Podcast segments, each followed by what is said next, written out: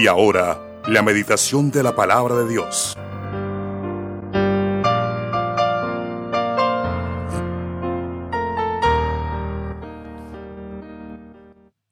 Padres al estilo de Dios. Oh, eso sí suena fuerte. Padres al estilo divino. Eh, padres diseñados por Dios. Y bueno, dice el Salmo 25, versículos 8 y 9. Bueno y recto es Jehová. Oye, mire las dos palabras que usa aquí el salmista.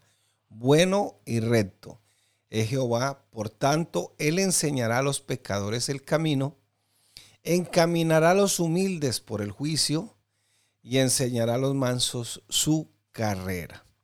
Entonces, eh, quizás eh, lo tomemos para las personas que no son de la iglesia, pero no se le olvide que el Evangelio es para los pecadores. Y dice Pablo que Él está primero en la lista. Así que mi hermano querido, el Evangelio es para todos nosotros. La única o lo único que hace la diferencia entre los que no han aceptado a Cristo como su único y suficiente Salvador es que nosotros nos hemos arrepentido. Y el Señor dice, bueno y recto es Jehová. Por tanto, como es así, bueno y recto, Él puede enseñarnos a los pecadores cuál es el verdadero camino. Tómese la palabra camino aquí más bien como conducta, porque en algunas palabras que se pronuncian como camino en el Antiguo Testamento, en algunas, no en todas, en algunas palabras viene de una raíz, que, de una raíz hebrea que significa conducta. Encaminará a los humildes. Por lo tanto, sí, el Señor cambia nuestra conducta él cambia nuestro carácter, nuestra conducta, nuestra identidad. Y cuando cambia nuestro carácter y nuestra identidad, pues automáticamente cambia nuestra conducta. Eso era lo que estábamos aprendiendo el domingo en la enseñanza de Efesios capítulo 4. Entonces, y encaminará a los humildes. Pero para poder ser encaminado, poder aceptar, hay que ser humilde. Hay que ser manso, en otras palabras. La, humildad y la mansedumbre van de la mano. La mansedumbre es aceptar la voluntad de Dios, su palabra, aceptarla tal y como viene, sin cuestionamientos. Hay cosas que no entendemos, pero Dios dice no la hagas y, y toca no hacerla o hacerla. Encaminará a los humildes por el juicio y enseñará a los mansos su carrera. Esa palabra juicio entonces, eh, cuando el Señor nos encamina, como que nos hace aterrizar. Eso es lo que quiere decir. Cuando el Señor nos hace ver que nuestro comportamiento, nuestra conducta, aterrizamos, nos volvemos sobrios. Por eso dice, encaminará a los humildes por el juicio y enseñará a los mansos su carrera. Entonces, la, mansedumbre es sinónimo de aceptar la voluntad del Señor, pero sobre todo aceptar la bendita palabra del Señor. Dice la palabra del Señor, bienaventurados los mansos, porque ellos recibirán la tierra por heredad. Y el apóstol Mateo está tomando un texto del Antiguo Testamento. Se lo voy a parafrasear porque para nosotros la promesa es que el Señor nos va a llevar al cielo, cielos nuevos, tierra nueva cuando Él venga a levantar a su iglesia para recibirnos en las nubes. Los muertos en Cristo resucitarán primero. Así que todo esto terrenal se queda. Entonces, pero entonces, ¿cómo es que vamos a recibir la tierra por heredad? Y de ahí que algunos interpretaron mal ese texto y por ahí anda con un maletincito y revistas tocando puertas y nos, van, y nos dicen que nos vamos a quedar aquí en la tierra porque esto está diseñado. No descartamos, no llevamos la contraria a la palabra en el sentido de que si habrá un reino milenial y será en esta tierra, pero serán cielos nuevos y tierra nueva. Eso quiere decir un paraíso, el reino de los cielos, eso es. Entonces, eh, ¿qué quiere decir bienaventurados los mansos que recibirán la tierra por heredad? En otras palabras, pórtese bien, hágale caso a Dios y usted, Dios le va a echar una ñapita económica. bueno, esa es, mi, interpretación, porque creo que es así. sí, y, verdad que conozco mucha gente que es humilde, es mansa, eh, no, es mensa, no, es mansa. es mansa, el Señor los ha bendecido económicamente. Entonces, el Salmo 86, 11 dice, enséñame, oh Jehová, tu camino. Fíjese que aquí la palabra camino ya cambia de significado. Ya la palabra camino está relacionada con sus decretos, con el pensamiento de Dios, con su sabiduría, con todo lo que el Señor nos da respecto a sus mandatos. Y hay algo curioso que me llama la atención, me parece que está en Apocalipsis 5. Bueno, cuando el Señor le hace el llamado a Abraham, en Génesis 5, perdón. Eh, no, creo que no está ahí. perdón, sí, sí, está en otro texto. Pero cuando el Señor le hace el llamado a Abraham y dice, mi siervo que guarda mis leyes, mis estatutos y mis ordenanzas. Y la Biblia todavía no estaba. Sin embargo, Abraham era una persona consciente de que Dios existía y que internamente Dios le puso las leyes en, sus en su corazón y en su vida para ponerla por obra. Entonces, enséñame, oh Jehová, tu camino, caminaré yo en tu verdad. Reconócelo, dice un proverbio, en todos tus caminos y Él enderezará, tus veredas. Afirma mi corazón para que tema a tu nombre. Sí, hermano, y esto es importantísimo, decirle al Señor constantemente, Señor, afirma nuestro corazón para que el temor no se vaya. Porque es que si no nos afirmamos, eh, verdad que a veces nos desanimamos tan fácil y echamos todo por la borda tiramos todo en esta vida. Ya ni volvemos al culto, ya ni queremos saludar a los hermanos, ya ni queremos orar, ya ni queremos leer la Biblia. Entonces, ¿por qué? Porque cuando nuestro corazón no está firmado en el Evangelio y es muy emocional, muy emotivo, cualquier cosa hace que yo me desentienda de la iglesia, del Evangelio. Eso es muy sencillo. O sea, eh, ¿por qué? Porque a veces las emociones nos ganan y, la razón queda opacada, las convicciones quedan opacadas por las emociones. Y nosotros no podemos dejarnos llevar por, las, por el emocionalismo. No es que sea malo sentir, tener emociones, no, no, sino que no nos podemos dejar gobernar por el emocionalismo. La persona que no puede controlar sus emociones difícilmente podrá tomar decisiones sabias. No podrá porque vivirá por emociones todo momento. Hoy está arriba, mañana está abajo, hoy está arriba, pasado mañana abajo, pasante, pasado mañana, perdón, hacia arriba. Va a estar arriba, después va a estar abajo. Dice el apóstol Santiago que esas personas son como las olas del mar. Entonces, si alguno ha ido al mar o al menos lo ha visto por televisión, usted se da cuenta que la ola sube y baja. La ola sube y baja. Pero nosotros no podemos vivir esas pasiones, como dicen los muchachos, no, nosotros tenemos que afirmar nuestra vida. ¿Y por qué estoy haciendo esta introducción? Porque Dios quiere padres a su estilo, al estilo de Dios, padres al estilo del Señor, padres diseñados por Dios. ¿Cómo quieren? ¿Cuál es el modelo de padre que Dios tiene para, para los hijos que nosotros tenemos? Entonces, eh, yo me le metí al rancho a una sobrina en estos días y me tocó pedirles disculpas. Porque a veces uno, ay Dios mío, uno le pasa lo de las medias, ¿no? A veces abre la boca solo para meter las patas. sí, sí, entonces me presentó el novio, eh, un hermano de la iglesia, por supuesto. Y entonces yo le digo, sobrina, ¿y usted ve a ese muchacho como el padre de sus hijos?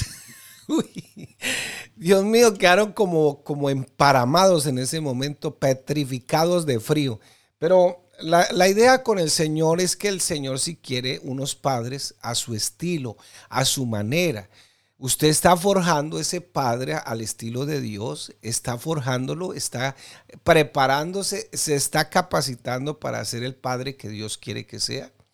Una vez se le ora al Señor, Señor, cambia a mi esposa, cambia al esposo, Señor, es que ese es infeliz, esa infeliz que no sé qué, Señor, eh, lo cambias o lo cambio, se lo lleva o lo mando, bueno, pero, y uno siempre está orando así. Pero a veces uno no le dice, Señor, enséñame a ser el esposo que por tu voluntad fue diseñado. Yo quiero ser el esposo de acuerdo a la voluntad de Dios, o quiero ser la esposa de acuerdo a la voluntad de Dios, o quiero ser el hijo de acuerdo a la voluntad de Dios. Casi nunca, casi de los nunca hacemos eso. Siempre le estamos pidiendo al Señor que cambie al otro, y eso sí es un mal síntoma, porque a veces el que necesita cambiar soy yo. El que necesita conocer a las otras personas soy yo. Vea, usted podrá hacer todo lo que su mujer le pida. Siempre se irá a enojar. y si usted no aprende a manejar eso, va a tener problemas. Y en forma natural, nosotros eh, somos padres al estilo imperfecto, al estilo pecaminoso, a, la manera de los seres humanos. Es que es así, es que es aquí, es que es allá. Solo sometiéndonos a Dios, solo sometiéndonos a sus mandatos, podemos ser los padres sabios al estilo o al diseño que Dios tuvo para nosotros como padres. Así que Dios creó todo con un propósito, todo, todo, todo. Pues sería muy bonito a veces los milagros, ¿no? Señor, se me creció el pelo, entonces, Señor, por favor, corte de pelo. de manera automática. Pero entonces el peluquero, entonces ahí es donde uno ve que Dios es un Dios de propósitos. Me enfermo, Señor, un milagro sería lindo y de hecho yo los he visto continuamente. Yo sigo creyendo en los milagros, pero el médico, todo, lo, todo funciona con un propósito y Dios todo lo creó bajo propósitos y a todo lo que le asigna un propósito también le va a dar un potencial para que pueda cumplirlo. Así que padre de familia que me está escuchando en esta mañana, usted no tiene excusa. Si Dios te llamó a ser padre, Dios te ha dado el potencial para que seas padre. No te dejó a tientas.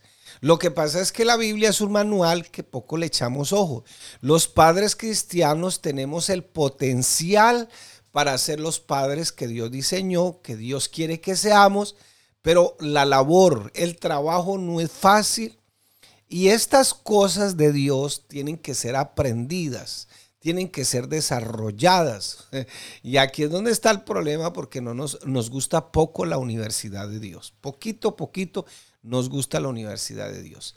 Entonces, esto, la sabiduría en Dios tiene que aprenderse, la inteligencia en Dios tiene que aprenderse, los principios, de acuerdo a las buenas interpretaciones, tienen que aprenderse. Entonces, eso, esa es una labor que tiene que ser desarrollada, no por el pastor, el pastor Dios lo ha puesto ahí para que edifique a los santos para la obra del ministerio. La palabra ministerio es diaconía, que significa servidor. Entonces, Dice que Dios constituyó a unos apóstoles, a otros profetas, a otros evangelistas, a otros pastores y a otros maestros.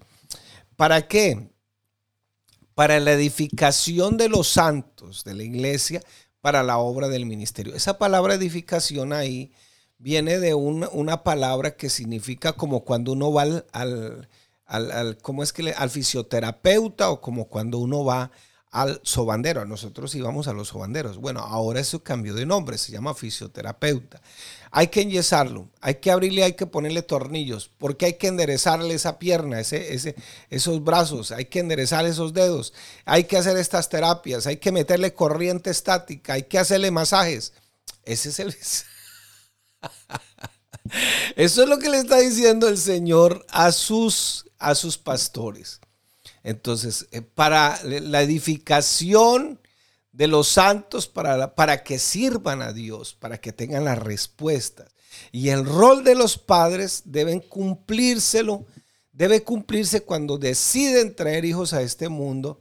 Y ojalá que sean hijos deseados, bien planificados y entrenarlos. Esa es la palabra correcta. Entrenarlos en unidad, en amor, para que esos hijos puedan recibir todos los recursos que Dios les dio, todos esos recursos que están disponibles. ¿Y cuáles son los recursos? Su palabra, el poder del Espíritu Santo. Y su palabra tiene una cantidad de cosas, sabiduría, entendimiento, para que los pueda utilizar y pueda vivir esta vida con excelencia, para que pueda vivir en esta vida con la razón de su existencia y para que pueda entender por qué Dios lo creó y por qué Dios está, lo tiene en este mundo. Porque todo Dios lo dejó bajo los propósitos de Él. Entonces, a ti te creó con un propósito, pero no es lo que dicen los motivadores evangélicos que salen por ahí en las redes. Eh, tú estás bajo el propósito de Dios, pero lo que ellos me están hablando es de la billetera, de que todo me va a salir bien, de que la, vecina que me cae mal se le va a caer la casa encima. Todo esos son los propósitos que hablan los motivadores no, Señor. Eso no es lo que dice la Biblia. Eso es teología de la prosperidad. La Biblia dice que yo, el propósito de Dios es formarme a la imagen de su Hijo. Entonces, cuando alguien te diga y no te explique, está predicando teología de la prosperidad. Nuestro deber como padres es prepararnos para poder proveer a, nuestros hijos todos los recursos espirituales, físicos, emocionales, para que ellos, si a la final, cuando ya sean independientes, eligen seguir el, Evangelio, puedan vivir la vida tal como Dios la diseñó. Entonces no se preocupe, hermano querido. ¿Será que mi hijo? No, prepárelo. Pero un hijo bien preparado, téngalo por seguro, no se descarrila. Un hijo bien entrenado no se descarrila. El problema es que eh, como eh, nos estamos dejando influenciar de tanta filosofía humanista, entonces hoy estamos preparando a nuestros hijos con buenas universidades, les estamos pagando buenas universidades, salen profesionales, salen a ganar millones, pero descarriados y en el infierno. Viviendo igual que el mundo, o sea, todo eso que se les enseñó en sus niñas lo echaron al piso. Algo pasó, algo pasó en la transmisión de la enseñanza bíblica. El rol de los padres tiene que ser un rol bíblico. Dios ordenó que los padres, las madres, los hijos, los hermanos, las suegras, los tíos, los primos, todos cumplan un rol, pero ese rol tiene que estar dentro de la sabiduría de Dios en la vida familiar. Pero lamentablemente muchos ignoran esos límites, esas responsabilidades, los derechos, el rol que Dios les ha encomendado y, ese rol no puede ser traspasado. Por eso es que muchos muchachos en este tiempo están sufriendo de identidad sexual. ¿Por qué? Porque hay muchos progenitores, pero pocos padres. En los juzgados están llenos de carpetas. Mucho progenitor, pocos padres. Entonces todos tenemos ciertas ideas de cómo ser padres. Apenas tenemos unas ideas.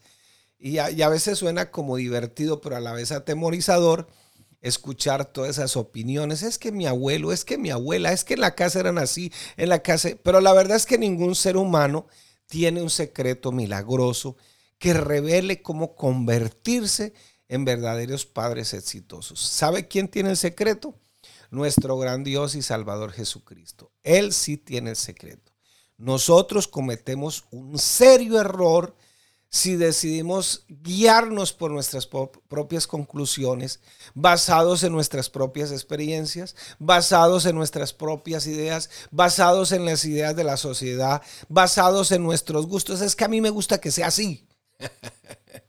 Ah, lo que hicieron nuestros padres con nosotros o combinamos todo eso y volvemos un sincretismo, una melcocha, un, por aquí decimos este, un sancocho no, hermano querido, aquí no hay espacio. No hay espacio para concesiones, pensamientos mundanos, filosofías mundanas. No, aquí el único espacio lo tiene Dios. Entonces, he sido testigo que muchos padres tienen diferencias por, por seguir el estilo de Dios. Eh, a veces eh, viven en permanentes confrontaciones, hasta con la misma esposa, porque cada uno quiere seguir sus ideas. Y, sin duda tenemos que entender que eh, papá y mamá se verán enfrentados y los muchachos sacarán provecho de eso. Y cada uno se irá de acuerdo al que más le, al que más le convenga. Y ahí es donde está el problema, porque no eh, se acuerda que en estos días hablamos de, de, que la esperanza en el hogar está cuando llegamos a acuerdos y, cada uno tiene sus ideas, sus concesiones, sus imaginaciones, pero se les olvida que Dios les ha dado un rol a cada uno que tiene que cumplir en su casa. Y tiene ese rol es revelado por Dios. Los cristianos tenemos, debemos creerle solamente a Dios, el Dios que ha sido revelado en la Biblia. Los principios están ahí, los más sabios, los más prácticos, todo está basado en la moralidad que Dios reveló en su palabra. hay que practicarla y, esa práctica nos va a permitir que seamos cristianos bíblicos y por supuesto fructíferos, realizados, exitosos y lo más seguro es que usted deje un legado en sus hijos. Entonces, eh, a veces eh, las conclusiones que podemos obtener cuando leemos la palabra de Dios nos revela que los padres somos responsables de entrenar. Esa es la palabra, me gusta mucho esa palabra, entrenar sistemática y bíblicamente a nuestros hijos. Mire tres palabras, dos palabras que se usan y tienen que ver con esto. Entrenar, porque esto es diario. Esto ahora se llama hasta la estimulación prenatal, antes de que nazcan. Y va hasta la, hasta la adolescencia que termina a los 19 años, hasta allá, allá, taca, taca, taca, taca. Entonces, entrenarlos, Vamos a suponer que usted le va a enseñar a nadar a su hijo, se lo llevó para el río más, más impetuoso y como lo quiere enseñar, entonces lo agarró y lo tiró allá. Defiéndase como pueda. Mm, nada, nada. Uno el primero le da instrucciones y empieza por las orillitas y eso. Eso es entrenarlos. Y nosotros, y sistemático, quiere decir, ay, hoy sí, no, mañana, no, hoy tengo pereza. Eh, eh, vamos aquí a esto Em, incluso hasta los altares familiares a veces eh, tiramos la toalla. Empezamos con bríos y terminamos con escalofríos. ¿Por qué? Porque no somos sistemáticos, no somos ordenados. Y aquí hay que entrenarlos bíblica y sistemáticamente. Nuestros hijos deben ser instrumentos de instrucción, ejemplos de la vida práctica que yo como padre le doy, que deben adoptar cada persona que se va a volver responsable de su propia personalidad. Pero entonces, ¿qué tan dispuestos estamos para entrenar a nuestros hijos? Yo les pregunto en esta mañana, ¿cuántos le han dedicado seis, ocho, un año a sus hijos cada semana darles un curso de ética bíblica? A veces ni los traen a la iglesia. Con eso es lo más les digo todo. A veces le creen más al profesor mundano, no lo lleve, lo va a traumatizar. Y como ahora todos traumas, todos son puros traumas y traumas y traumas. A nosotros el psicólogo era la chancleta, la correa o lo que primero llegara a mano. Y no nos traumatizamos, aquí seguimos.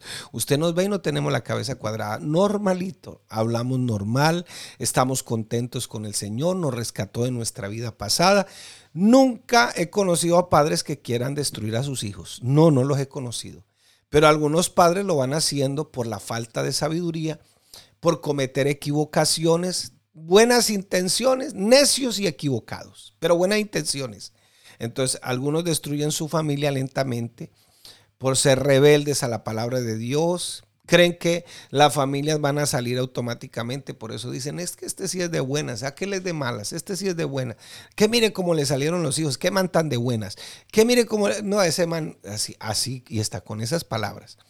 Entonces, ojalá en esta mañana usted decida prepararse. ¿Cuál es nuestro compromiso?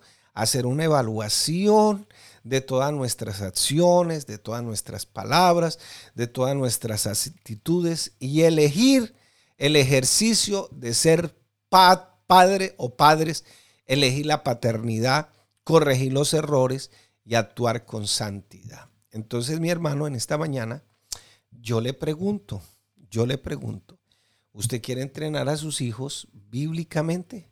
No, pero es que ya, ya están grandes. Bueno, nunca es tarde. Nunca es tarde y qué bueno que podamos entender eso en esta mañana. Así que mi hermano, le dejo esta inquietud, esta reflexión. Padres al estilo de Dios.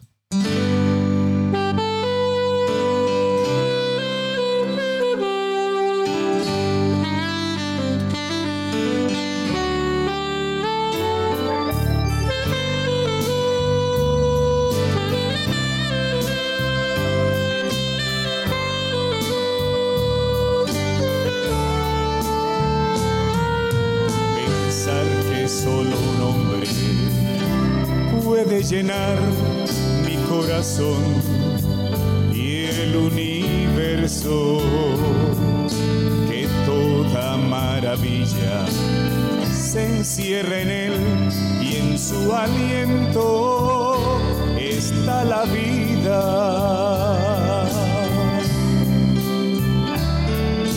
Cuando al la mar furiosa.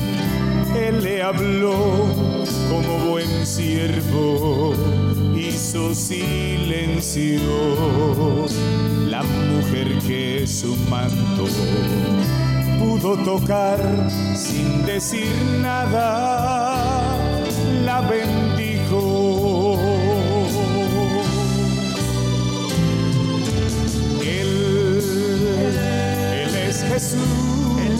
El gran yo soy, omnipotente, es mi Señor, mi Salvador,